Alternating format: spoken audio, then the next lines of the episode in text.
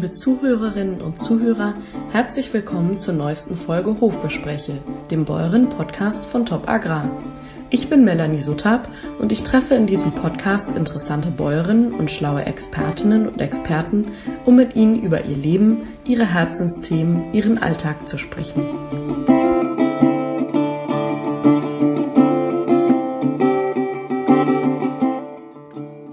Mein heutiger Gast ist Dr. Karin Ebel, Partnerin bei der Peter May Family Business Consulting GmbH und Co. KG in Köln. Die Rechtsanwältin und Steuerberaterin begleitet Unternehmerfamilien deutschlandweit bei allen Fragen rund um den Generationswechsel. Und das nicht nur auf sachlicher, sondern auch auf emotionaler Ebene. Unter den Mandanten von Frau Dr. Ebel sind sowohl Familienbetriebe aus der Industrie als auch aus der Landwirtschaft. Sie meint, die größte Stärke von Familienbetrieben ist das Denken in Generationen. Aber hören Sie selbst. Viel Freude!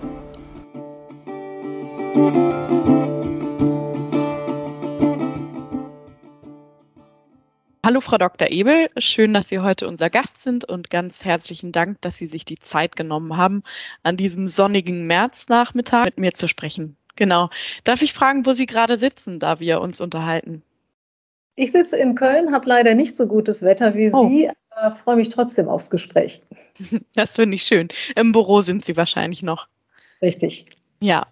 Ich bin auch noch hier und wenn ich rausgucke nach links, dann habe ich tatsächlich noch etwas Sonne. Insofern freue ich mich, äh, das tut richtig gut jetzt nach diesem ganzen Februar.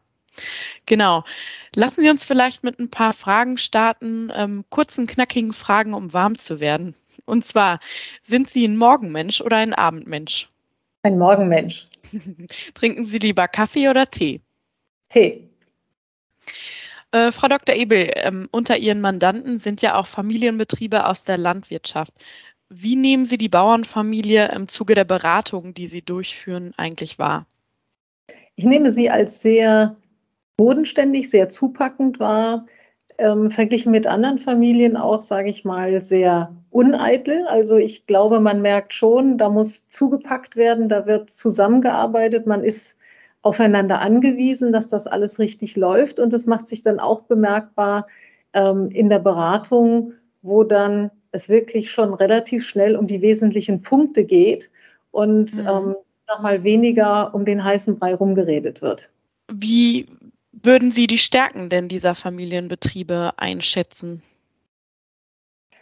Also es ist der Familie sehr wohl bewusst, dass ich Teil, jedes Mitglied Teil einer, einer wirklich einer Gruppe ist. Also ich kann nicht hergehen und plötzlich einfach das tun, was ich möchte oder für richtig halte, sondern ich bin wirklich Teil des Ganzen und muss da auch entsprechende Rücksichten nehmen. Und da dann auf den Punkt zu kommen und Dinge anzusprechen, die ich gerne verändern möchte, das erfordert schon ein Stück weit Mut, weil man ist mhm. letztlich irgendwo sehr eng zusammen.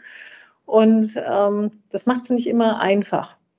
Aber ich finde es gut, wenn man es wirklich schafft, dass der Betrieb im wahrsten Sinne des Wortes erstmal weiterläuft, weiterlaufen muss. Ich kann mhm. nicht in der Wirtschaft sagen, jetzt machen wir mal sechs Wochen eine Auszeit und, und machen mal alle gar nichts und kommen dann wieder zusammen. Das geht in der Landwirtschaft einfach nicht. Mhm. Also sagen, wir schaffen es, den Betrieb wirklich aufrecht zu erhalten und parallel dazu uns mit anderen Themen zu beschäftigen, wenn es um Nachfolge geht oder andere Themen, das zeitlich zu schaffen, ähm, auch den Mut zu haben, die Dinge anzusprechen, das finde ich schon wirklich sehr bemerkenswert.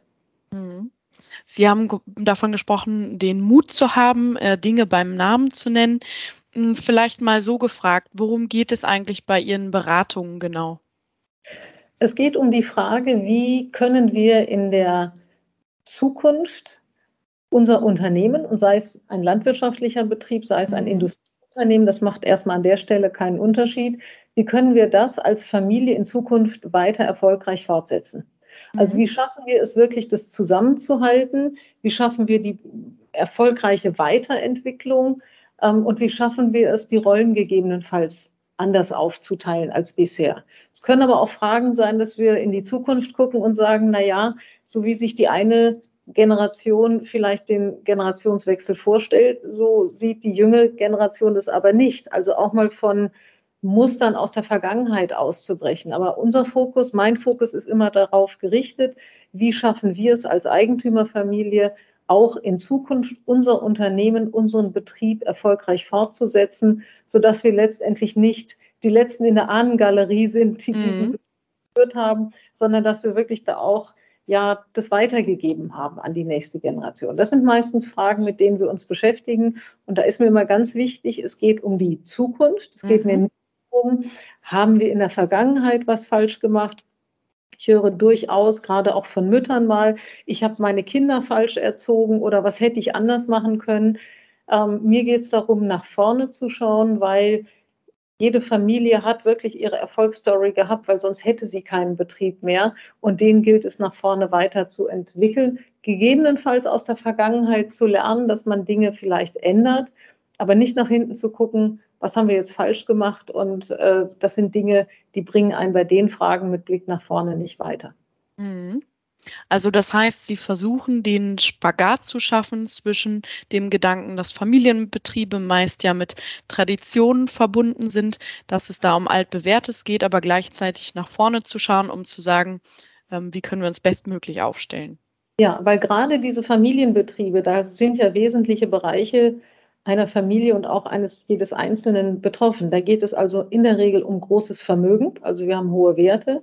Da geht es um die Familie, also das ist mein, mhm. mein Inner Circle. Und es geht aber auch um mich, weil ich habe nichts davon, wenn ich auf Dauer etwas nur mache, weil die Familie es möchte, aber es nicht mein Leben ist. So, und wenn man sich die drei Sachen anschaut, Vermögen, Familie betroffen, ich selber, dann ist schon völlig klar, dass das ein unglaublich zentrales Thema ist und ich auch immer Sorge habe als Beteiligter, wenn ich mich irgendwie falsch verhalte, jetzt in Anführungsstrichen, oder vielleicht Dinge auf den Tisch bringe, die die anderen nicht verstehen oder nicht wollen, dass ich damit Vermögen, aber auch Familie gefährde. Und das macht das Ganze zu einem wahnsinnig interessanten, aber auch komplexen Thema.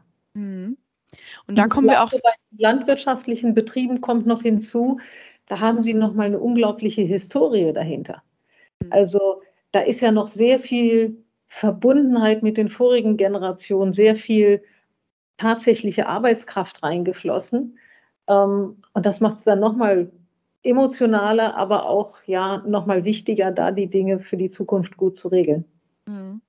Sie haben jetzt gerade das Stichwort emotional nochmal reingebracht. Wir haben uns ja schon mal unterhalten und ich weiß, dass Ihre Beratungen sich nicht nur auf das Sachliche, also das Finanzielle beziehen, sondern eben auch auf das Emotionale. Das halte ich für was ganz Besonderes. Ist das nicht schwer, daneben zu sitzen, wenn das Gespräch emotional wird? Das ist nicht schwer, daneben zu sitzen. Man muss es nur im Auge behalten, wenn es emotional wird. Weil die Fragen, die ich gerade angesprochen habe, es geht um Vermögen, es geht um Familie, es geht um die Person selber, die kann man gar nicht trennen von den Emotionen. Wir mögen vielleicht sonst eine Lösung finden, die steuerlich gut ist, rechtlich einfach, aber einfach nicht zu dieser Familie passt. Und das bringt Sprengstoff in der Zukunft. Und mir geht es darum, immer das mal zu Ende zu denken, wenn wir das so machen, was bedeutet das für jeden Einzelnen? Wo steht er? Ist das wirklich die Rolle, die er sich vorstellen kann und die er auch ausfüllen kann? Und insofern gehören Emotionen dazu. Ja, ich finde es auch nicht schön, wenn Beteiligte dann anfangen zu weinen oder zu schreien. Aber ich glaube, es gehört dazu. Und mir ist es lieber, dass das in einem Raum passiert, wo ich als neutrale Person ähm, dabei sitze und anfangen kann, die Dinge zu regeln, als wenn das hinterher in der Familie passiert. Mhm.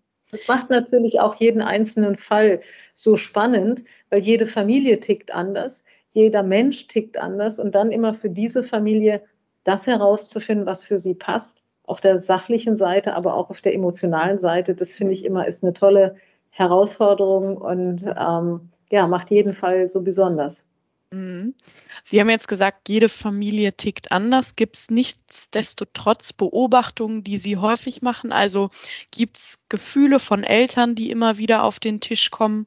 Oder ähm, ist es unter den Kindern häufig irgendwie schwierig? Gibt es da Erfahrungen, die Sie gemacht haben? Es gibt aus meiner Beobachtung, muss ich sagen, schon Punkte, die sich wiederholen oder die häufiger vorkommen. Ähm, wir sehen in der Regel sehr klar den Wunsch der Eltern, alle Kinder gleich zu behandeln. Ja. Ähm, keine vermeintlichen Ungerechtigkeiten zu begehen, wobei ich glaube, dass Kinder viel besser mit Klarheit umgehen können und Klarheit einfordern und damit auch Ungleichheiten ertragen, wenn es nur klar ist und auch begründet wird. Also das sehen wir, der Wunsch der Eltern einer Gleichbehandlung. Ähm, wir sehen regelmäßig eigentlich Geschwisterrivalitäten. Also mhm. die kommen insbesondere dann hoch, wenn die Eltern verstorben sind oder ein Elternteil vorverstorben ist. Ähm, die sind bis zu einem gewissen Punkt, denke ich, normal, aber es gibt auch Punkte, wo sie dann übersteigert sind und dann wird es schwierig. Also wenn es wirklich Rivalitäten sind, ähm, wo man immer genau guckt, ähm, kriegt der eine mehr als der andere, dann wird das also sehr, sehr schwierig. Also da muss man hinschauen. Und wir sehen natürlich Tendenzen, wenn wir jetzt ein Stück weitergehen, das trifft dann aber auch insbesondere Industriebetriebe, wo die Eigentümer weiter voneinander entfernt sind, wo wir dann Vettern und Cousinen haben, dass es immer eine bestimmte Anzahl von Personen gibt, die dann schon relativ weit weg sind vom Unternehmen und gar nicht mehr so richtig mitreden können. Das sehe ich allerdings bei landwirtschaftlichen Betrieben weniger. Also da ist man sehr viel enger dran an dem Betrieb, um den es dann tatsächlich geht. Mhm. Ähm, was würden Sie denn sagen, vor welchen Herausforderungen stehen die Familienbetriebe eigentlich? Also ich glaube, dass sie vor der Herausforderung stehen, ähm, frühzeitig Nachfolgeregelungen zu finden, wo wir in unserer heutigen Gesellschaft eigentlich gar kein Muster mehr haben, wie man das so macht. Also wenn wir mal deutlich zurückgucken und sogar vor 20 Jahren schauen, da war es eigentlich immer klar, ein Sohn übernimmt das. Und nur mhm. wenn ein Sohn nicht passend war oder wirklich nicht wollte, dann kamen erst die Töchter zum Zuge, beziehungsweise es gab noch einen Zwischenschritt. Man guckte erst auf die Schwiegersöhne. Und auch wenn die nicht in Frage kamen, dann kam man irgendwo bei der Tochter an. Ja. Das hat sich komplett gewandelt. Also ich glaube, die Herausforderung besteht erstmal neu zu denken, wer kommt in Frage. Und ich glaube, gerade bei den landwirtschaftlichen Betrieben haben wir nochmal eine deutliche Herausforderung, dass diese, diese alte Tradition, die ja sehr klar immer war, der älteste Sohn übernimmt, das genau. aus meiner Sicht nicht mehr gilt. Ich würde sogar noch einen Schritt weiter gehen. Überhaupt jemanden zu finden, der den Betrieb übernimmt, ist heutzutage aus meiner Sicht schon eine Herausforderung. Weil das muss man, ich meine, landwirtschaftliche Betriebe, das muss wirklich auch eine Leidenschaft sein. Das ist eine Berufung für mich. Da muss ich für brennen. Aber nicht nur ich, auch mein Partner, mein Ehepartner. Und es hilft nun gar nichts, wenn ich jetzt für den Hof brenne, aber mein Ehepartner sagt, das kann ich mir gar nicht vorstellen. Also es gehören ja immer zwei dann dazu. Und das halte ich für eine riesige Herausforderung in der heutigen Zeit, dann eine Konstellation zu finden, dass jemand wirklich Interesse hat, dafür brennt, den Partner davon noch überzeugt. Ähm, das wirklich auch wirtschaftlich schafft, in die nächste Generation zu bringen und die Familie noch damit leben kann, dass diese Konstellation genau die richtige ist. Also das ist schon spannend. Also das, da mhm. müssen Sie schon wirklich viele Gespräche führen und nicht alle Familien schaffen das, weil auch Nachfolger da sind, die, die das einfach nicht wollen, die nicht so brennen, jetzt diesen Betrieb zu übernehmen. Mhm. Auch das wir akzeptieren. Mhm. Ja, zumal wir uns ja gerade in ganz verheerenden ähm, Rahmenbedingungen bewegen, die für die Landwirtschaft und für die Landwirte und Landwirtinnen alles überhaupt nicht einfacher machen. Ne? Ja.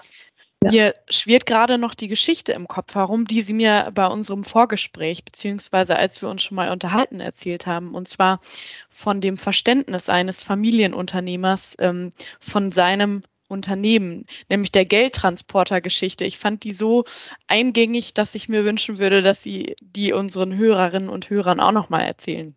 Ja, die hat mich auch schwer beeindruckt. Und zwar spiegelt das sehr gut die Verantwortung eines geschäftsführenden Gesellschafters, also sozusagen denjenigen, der in charge ist, diesen ganzen Betrieb zu stemmen für eine Generation. Und der hat mir mal gesagt, wissen Sie, Frau Ebel, ich fühle mich wie der Fahrer eines Geldtransporters. Hinten ist das ganze Geld, also unser Familienvermögen drin. Ich als Fahrer bin dafür verantwortlich, das von A nach B, das heißt von einer Generation zur anderen zu fahren. Dafür werde ich bezahlt als Fahrer, mhm. darf nicht hinten reingreifen. Und dieses Verständnis, dass ich nur sozusagen die Brücke der Transporteur von einer Generation zur nächsten bin und das nur für eine Zeitspanne ausüben darf, dafür verantwortlich bin, aber auch nicht in die Kasse hinten reingreifen darf, mhm. das wunderschönes Bild und ich glaube, treffender kann man das Bild eigentlich gar nicht sich vorstellen für Familienbetriebe, was es bedeutet für den geschäftsführenden Gesellschafter, ähm, ja, das Unternehmen eine Generation zu führen und möglichst unfallfrei ähm, mhm. dann auch wieder an den, an den Zielpunkt anzukommen. Mhm. Das ist auch was, was wir vielleicht vorhin in unserer Aufzählung der Stärken noch gar nicht so hervorgehoben haben, und zwar das Denken in Generationen, was ja auch ganz viel mit den Familienunternehmen macht. Ich glaube, dass das ein ganz wesentlicher Aspekt ist, dass Familienunternehmen wirklich langfristig denken. Ähm, das sieht man natürlich auch bei der Landwirtschaft. Da muss ich ja besonders langfristig denken. Da ist mhm. nicht eine Investition oder eine Tat und in drei Wochen sehe ich schon das Ergebnis oder im nächsten Jahr. Das dauert ja auch viel länger. Und Familienbetriebe können sich das leisten und sie leisten es sich auch tatsächlich, in längeren Zyklen zu denken. Also zu schauen, was macht auf Dauer Sinn. Ähm, Im Moment sehen wir das auch verstärkt, weil Nachhaltigkeit ein großes Thema ist bei unseren Familienunternehmen. Und wir können es uns als Familie, als Inhaberfamilie halt leisten, jetzt zu investieren. Und die Früchte, die Erträge kommen halt Jahre, teilweise Jahrzehnte später erst. Also in der Zwischenzeit muss das natürlich auch alles gut laufen. Also wir können jetzt nicht einen Verlustbetrieb mal über zehn Jahre finanzieren. Das meine ich damit nicht. Aber wir können damit leben, dass Investitionen nicht sofort in ein, zwei Jahren sich voll auszahlen, sondern langfristig sich bezahlt machen. Das finde ich ist ein wichtiger Aspekt und wir sehen das auch in der Führung. Also wer verantwortlich ist für ein Familienunternehmen, mhm. als geschäftsführender Gesellschafter ist, ist das in der Regel für sehr, sehr lange Zeit. Und wenn wir das mal vergleichen mit der Amtsdauer von DAX-Vorständen beispielsweise, die für ein, im Schnitt für einige Jahre ähm, mhm. ihre Position bekleiden, da ist diese Amtsdauer von geschäftsführenden Gesellschaftern schon deutlich länger. Das ist ein sehr positiver Aspekt. Wir müssen nur in unserer schnelllebigen Zeit auch darauf achten, dass man nicht irgendwo in so einen Trott gerät. Das haben wir immer schon so gemacht und wir müssen nichts ändern. Auch das ist gefährlich. Aber ich glaube, wenn man da eine vernünftige Brücke findet zwischen einem langfristigen Denken, eine, einer Kontinuität bei den Personen in der Führung, verbunden mit einer Agilität, also immer zu gucken, was müssen wir jetzt früh genug ändern, damit wir auf Dauer Bestand haben können, damit wir sozusagen enkelfähig sind, dann finde ich, haben wir da eine sehr gute, sehr gutes Haus, was wir bestellen können. Mhm. Enkelfähig, das ist ein schöner, schöner Begriff. Der erinnert mich auch an das, was Sie eben sagten, und zwar ähm, der Gedanke, dass Familienunternehmen auf Nachhaltigkeit ähm, bedacht sind. Also Nachhaltigkeit einmal im Sinne von, auch meinen Enkel kann ich einen gut aufgestellten Betrieb hinterlassen, aber ich glaube ja auch im Hinblick auf die Region. Ja, im Hinblick auf die Region, insbesondere auch auf Mitarbeiter. Also das ähm, sehen wir auch, dass die Familienbetriebe häufig eben in sehr ländlichen Gegenden sind. Und da fühlt sich die Familie auch verantwortlich für. Also meistens ist sie ja auch das Gesicht dieses Familienbetriebs. Und sie fühlt sich verantwortlich, dass es der Region gut geht. Das hat verschiedene Aspekte, also wirklich Mitarbeiter. Das hat aber auch mit Umweltaspekten zu tun. Also das ist sehr, sehr vielschichtig. Und ich glaube, das ist auch ein Zeichen, wenn ich in einer ländlichen Region mit einem Unternehmen oder einem Betrieb bin, dann ist es nicht so anonym wie in der Großstadt. Also man kennt sich auch und insofern tun Familien dann auch alles, ähm, damit es für die Region passt. Also das passt so irgendwie alles immer zusammen, dass man sich auch verantwortlich fühlt. Das ist nicht so aufgesetzt, ähm, wie, wie das jetzt vielleicht klingen mag. Aber ich glaube, das hat damit zu tun, dass wir in diesen ländlichen Gebieten auch wissen, wir sind aufeinander angewiesen. Also ich kann dann nicht einfach hergehen und sagen, ach, ich kriege schon Mitarbeiter, die wohnen dann 200 Kilometer entfernt. Das geht nicht. Nee. Also das funktioniert schon irgendwo immer Hand in Hand. Und ich glaube, dass das ein sehr großer Vorteil ist für unsere Familienunternehmen und lässt sich auch wunderbar auf die familiären Landwirtschaftsbetriebe übertragen, wie ich finde, denn auch deren Verantwortung für die Region, für ihre Felder, für ihre Tiere ist ja immens groß. Ja, da sieht man vor allen Dingen noch, da sieht man es also wirklich direkt, was sie machen mit ihrer Umwelt, mit ihrem Umfeld. Also insofern ist das da sicherlich noch mal eine Stufe mehr an Sichtbarkeit und Verantwortung. Auf jeden Fall. Aber was unsere Landwirte ja auch ganz stark betrifft, das hatten Sie vorhin auch schon mal angesprochen, ähm, ist, dass man es wollen muss, dass man Leidenschaft mitbringen muss und auch Durchhaltevermögen, weil sie ja 24-7 äh, bei der Arbeit sind und das ganze Jahr über. Da frage ich mich, ähm, gibt es Tipps, um sich abzugrenzen? Ja, ich glaube, es ist immer wichtig, dass man auch noch ein ein Leben außerhalb des Betriebes hat. Also einen Teilbereich, ähm, wo mein Unternehmen, mein Betrieb nicht die erste Rolle spielt, sondern wo ich wirklich für mich und, und mal für, als Privatmensch mit meiner Familie unterwegs bin. Das ist eine wahnsinnige Herausforderung für die landwirtschaftlichen Betriebe, weil die leben ja wirklich auf dem Hof. Also ich mache die Augen morgens auf und ich bin eigentlich schon bei mhm. der Arbeit. Ich gehe genau. ins Bett, bin auch noch auf der Arbeit.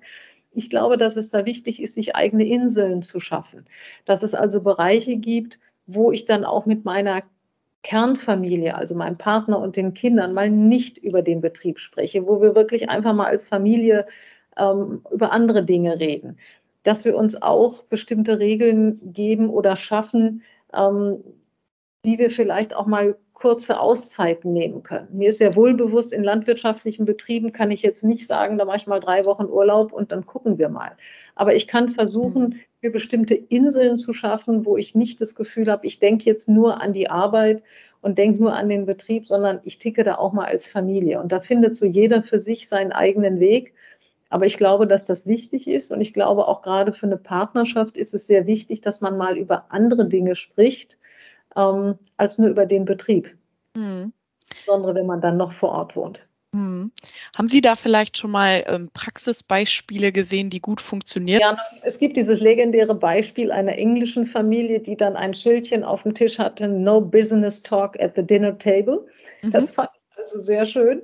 Das haben einige Familien übernommen und die haben so betriebsfreie Zonen sozusagen für sich mhm. äh, also beim Abendessen wird nicht über den Betrieb gesprochen. Oder, was ich auch für extrem wichtig halte, Sie haben ja immer mal Dinge zu klären, zu planen, das nicht zwischen Tür und Angel oder beim Essen zu machen oder beim Frühstück, sondern zu sagen, okay, das besprechen wir jetzt, eine, ist eine Firmenangelegenheit, eine betriebliche Angelegenheit, das besprechen wir jetzt im Büro und ähm, da setzen wir uns mal eine halbe Stunde da zusammen. Dann, dann hat man schon die Wahrnehmung, ich sitze jetzt nicht am Küchen- oder Esstisch, sondern jetzt geht es wirklich um Arbeit, jetzt sitzen wir irgendwo im Büro und zwar auch zu einer normalen Arbeitszeit vielleicht, also jetzt nicht mhm. Sonntag. Ich glaube, dass diese Dinge helfen, wirklich zwischen dem Beruf, und das ist es ja am Ende auch, und meinem Privatleben mal zu trennen. Und da müssen landwirtschaftliche Betriebe sich mehr anstrengen als, sage ich mal, Industrieunternehmen, weil ich einfach diese räumliche Trennung nicht habe. Also da muss ich das mhm. bewusst her ich glaube, wenn ich diese Insel nicht schaffe für mich und meine Familie, dann ist zum Schluss nur noch alles Arbeit und dann geht die familiäre Verbundenheit verloren. Hm. So viel Leidenschaft und so viel Leben, das auch für die Landwirtsfamilien bedeutet, aber irgendwann muss man auch mal trennen. Ne? Ich finde, ja, dass jede Familie anders. Die eine hat ein höheres Bedürfnis als, als die andere. Also ich glaube, da muss auch jeder für sich den eigenen mhm. Weg finden. Ich kann nur Beispiele nennen oder Wege aufzeigen und jede Familie packt sich das dann mit den Puzzlesteinen so zusammen, dass es wirklich für sie passt. Mhm. Ich fand auch ganz charmant äh, die Idee, von der Sie mir schon mal berichtet haben, und zwar, äh, wer dann doch von der Arbeit spricht, von dem Betrieb äh, spricht, der muss in eine Kasse einzahlen. Und, äh, ja, irgendeine Sanktion muss es ja geben, wenn ich mich nicht an selbstgemachte Regeln halte und äh, da gibt es dann auch beispielsweise so Verabredungen zu sagen, wer dagegen verstößt, der muss halt ähm, Geld zahlen in, in einen Sparschwein oder mhm. in eine Kasse. Und wenn ein bestimmter Betrag erreicht ist, dann machen wir da zusammen was von, gehen zusammen essen oder was es auch immer ist. Mhm. Das ist eine schöne Idee. Finde ich ganz witzig, genau. Ähm, Sie haben vorhin schon mal angedeutet, ähm, in der Zeit, in der Sie jetzt mit Familienbetrieben arbeiten, das äh, sind 20 Jahre jetzt, ähm, hat sich einiges getan. Wie würden Sie die Entwicklung skizzieren? Also ich hatte ja vorhin schon angedeutet, dass wir vor 20 Jahren eigentlich immer eher über die Übergabe von Vater auf Sohn, also wirklich die, die mhm. Führung, die Arbeitsübergabe von Vater auf Sohn ähm, gesprochen haben. Ähm, hinzu kommt, es sind vor 20 Jahren noch viel mehr Patriarchen gewesen. Mhm. Ich komme ja mittlerweile in eine Situation, dass ich jetzt eigentlich eine Familie zweimal berate. Einmal bei der Übergabe auf den Junior und jetzt begleite ich den früheren Junior als Senior, der nämlich jetzt früh mhm. genug. Ich muss ja auch an die Zukunft denken und wie gestalte ich das? Und früher war es häufig schon so vorgegeben, es waren Erwartungen, dass jemand das macht. Heute wird viel früher, viel offener gesprochen. Also ich kann auch als Kind sagen, ich schätze das alles sehr, aber ich sehe meine Zukunft nicht hier. Auch das kann geäußert werden. Wir haben viel mehr Konstellationen und wir haben auch die abgebende Generation, die da viel offener mit diesen Themen umgeht. Und ich mhm. sehe aus meiner Beobachtung, muss ich sagen, dass es bestimmte Zeitfenster gibt, wo sie sehr gut über Nachfolge reden können als abgebende Generation. Ähm, ich sage immer, wenn Sie das so bis Anfang 70 für sich nicht geregelt haben, dann wird es schwierig. Weil offensichtlich okay. ist der zeitliche Horizont, den ich noch vor mir habe, zumindest gefühlt, ist der gar nicht mehr so lang, dass ich sage, was, was mache ich denn dann noch? Wir müssen uns ja auch vorstellen, ich habe im Unternehmen, im Betrieb ganz lange gearbeitet, ist mein Leben gewesen. Da kann ich nicht von heute auf morgen sagen, jetzt macht das jemand anders und ich setze mich zur Ruhe. Ich muss mich ja wirklich weiter mhm. mit Themen beschäftigen, die mich auch geistig fordern. Da muss ich mir früh genug überlegen, was mache ich da eigentlich? Ja, da kann ich im landwirtschaftlichen Betrieb, kann ich noch Teile übernehmen, muss dann aber auch gut abgestimmt sein mit der jüngeren mhm. Generation, zu Friktionen kommt. Und ich brauche eine klare Aufgabe und die brauche ich für mich und für meinen Partner. Und ich frage die abgebende Generation auch immer sehr gerne, wenn die zusammensitzen, also der, der Unternehmer, sage ich mal, mit seiner Frau oder die Unternehmerin mit Mann, äh, wie ist denn ihr Blick auf ihre gemeinsame Zukunft nach vorne? Und ich finde es erschreckend, wie wenig da gemeinsam nach vorne geblickt wird. Und diesen gemeinsamen Blick nach vorne brauche ich einfach, damit die Nachfolge auch vernünftig funktioniert. Ich kann nicht jemanden, der jeden Tag beschäftigt war und immer an den Betrieb gedacht hat, den kann ich nicht von heute auf morgen aus einem System rausnehmen und dann mhm. Was er machen soll. Da gibt es sogar Bücher drüber, das hat mich echt erstaunt, mit Tipps, was mache ich, wenn ich aufhöre zu arbeiten mhm. als Unternehmer. Und da muss man früh, früh genug anfangen. Und das sehe ich in verschiedenen Konstellationen. Da gibt es die abgebende Generation, die sehr früh raus möchte, weil die sagt, ich habe so viel gearbeitet, jetzt möchte ich von meinem Leben noch was haben. Mhm. Und es gibt andere, die sagen, ich kann da gar nicht loslassen. Und da wird es dann nur schwieriger, wenn ich Anfang 70 bin. Das ist wirklich nur eine Beobachtung, aber da mhm. scheint es eine Linie zu geben. Wenn ich die zeitlich überschritten habe, dann wird es einfach sehr, sehr schwierig, dass ich mich überhaupt noch an diesen Nachfolgegedanken gewöhne. Und für die junge Generation, sie hat viel mehr Möglichkeiten als Alternativen. Mhm. Ähm, sie kann auch viel klarer artikulieren, wie das Ganze im Nachfolgeprozess gestaltet wird ähm, aber sie hat auch kein Muster mehr, an das sie sich anlehnen kann. Wie, wie ist das gemeint? Ich habe heute viel mehr Alternativen. Und ähm, es ist manchmal einfacher, ein Muster vorgesetzt zu bekommen. So war das schon immer. Dagegen kann ich rebellieren und sagen, das passt mir nicht. Ja. Aber so, jetzt sag doch mal, wie du es haben möchtest. Das ist schon viel, viel schwieriger, dann wirklich in Alternativen zu denken. Ähm, und da braucht man so eine gewisse Guidance, glaube ich, um da zu seiner Lösung zu kommen. Also ich bin jetzt als Junior, Juniorin deutlich mehr gefragt als früher. Früher war es wirklich eine Übergabe mhm. von der mhm. Generation an die jüngere und ich nahm das einfach nur entgegen. Jetzt ist es ein aktiv zu gestaltender Prozess, wo ich Einfluss nehmen kann, wo wir Dinge besprechen und da ist viel mehr Input von der jüngeren Generation gefragt. Mhm. Haben Sie in Ihren Beratungen auch die Erfahrung gemacht, dass es da manchmal wirklich keine Ideen gab? Also, wo Sie da saßen und sich gefragt haben, will der Nachfolger das tatsächlich auch? Ja, es gibt alle Konstellationen. Es gibt die Konstellation, dass Familien sagen, so ist es angedacht und schon sehr deutlich ist, dass der ausgewählte oder Nachfolger, also es gilt für mich immer, das muss ich dazu sagen, in, in beide Richtungen. Es kann auch eine Nachfolgerin sein wo sehr schnell klar wird, ne, so eigentlich ist es nicht das Wahre. Ähm, der oder die möchte das gar nicht so richtig. Wir haben auch andere Fälle dabei, wo relativ schnell klar wird, ähm, es möchte jemand, aber er kann es einfach nicht, ja, weil einfach bestimmtes Wissen fehlt ähm, oder Einsatz ist, ist, ist nicht hoch genug. Das ist natürlich dann immer schwierig. Da muss man dann mhm. erstmal so und schauen, ähm, dass jemand selber auch zu der Einsicht kommt, wo stehe ich denn wirklich und was passt denn tatsächlich ähm, zu mir? Also dann gibt es Familien, hatte ich auch schon. Da sitzen dann die abgebende Generation, also Vater und Junior in dem Fall vor mir, strahlen mich beide an und sagen, es ist alles klar, der Junior übernimmt es, aber wie machen wir es denn jetzt genau? Wann übergebe ich wirklich Anteile oder wann übergebe ich den Hof vermögenstechnisch? Wann übergebe ich die Arbeit? Ähm, und dann bitte nicht vergessen, was ist mit der Frau des Seniors? Wir haben schon Nachfolgen scheitern sehen, wo Vater und Nein. Sohn nicht d'accord waren, aber die Mutter hat gesagt, aber ich trete hier nicht zurück. Ja, also okay. ihr könnt machen, was ihr wollt, aber ich arbeite weiter. Also insofern, da muss man die ganze Familie äh, mhm. im Blick haben. Und da gibt es jede Konstellation, wie Sie sehen. Und ähm, ich glaube, es ist nur wichtig, dass die Dinge früh genug auf den Tisch kommen, weil solange eine Familie miteinander redet, ist wie immer im Leben, da ähm, ist alles denkbar und gestaltbar. Hm, das hört sich schon für mich an wie eine Art äh, Schlussplädoyer, für, Frau Dr. Ebel. Und zwar, ähm, was wollen Sie den Familienbetrieben eigentlich mit auf den Weg geben? So. Also wenn ich nur eins mit auf den Weg mitgeben könnte, dann mhm. würde ich sagen, reden, reden, reden.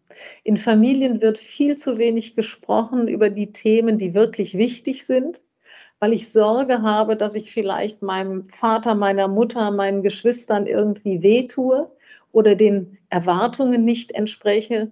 Und deshalb sage ich, Leute, solange ihr miteinander redet, passiert nichts. Man muss, man kann sich auch mal streiten. Es darf nur nicht das Tischzug zerschnitten werden, sondern es muss, der Gesprächsfaden muss einfach da sein. Und solange der nicht erloschen ist und der wirklich am Leben erhalten bleibt, dieser Gesprächsfaden, dann finden wir auch Lösungen. Gibt es denn einen Tipp noch, wie ich anfangen kann? Das scheint mir so häufig das Schwierige zu sein. Also was ich finde, ist, wenn ich ein wichtiges Thema habe, dann sollte ich das erstmal nicht zwischen Tür und Angel adressieren. Mhm.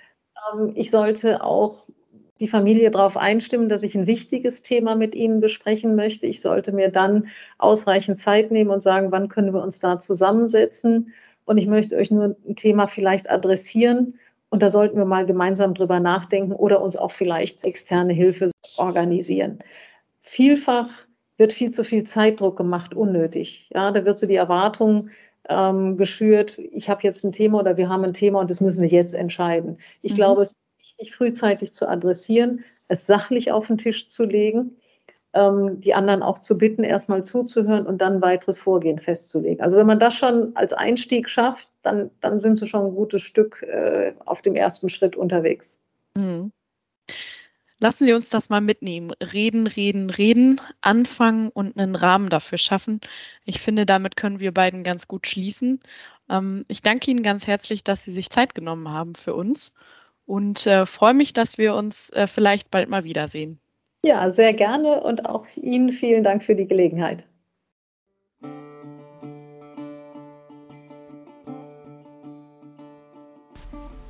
Liebe Hörerinnen und Hörer, das war Dr. Karin Ebel zum Generationswechsel in Familienbetrieben, deren Stärken und Herausforderungen. Im nächsten Podcast begrüßt meine Kollegin Katrin Hingst Landwirtssohn, Buchautor und Journalist Timo Künzle.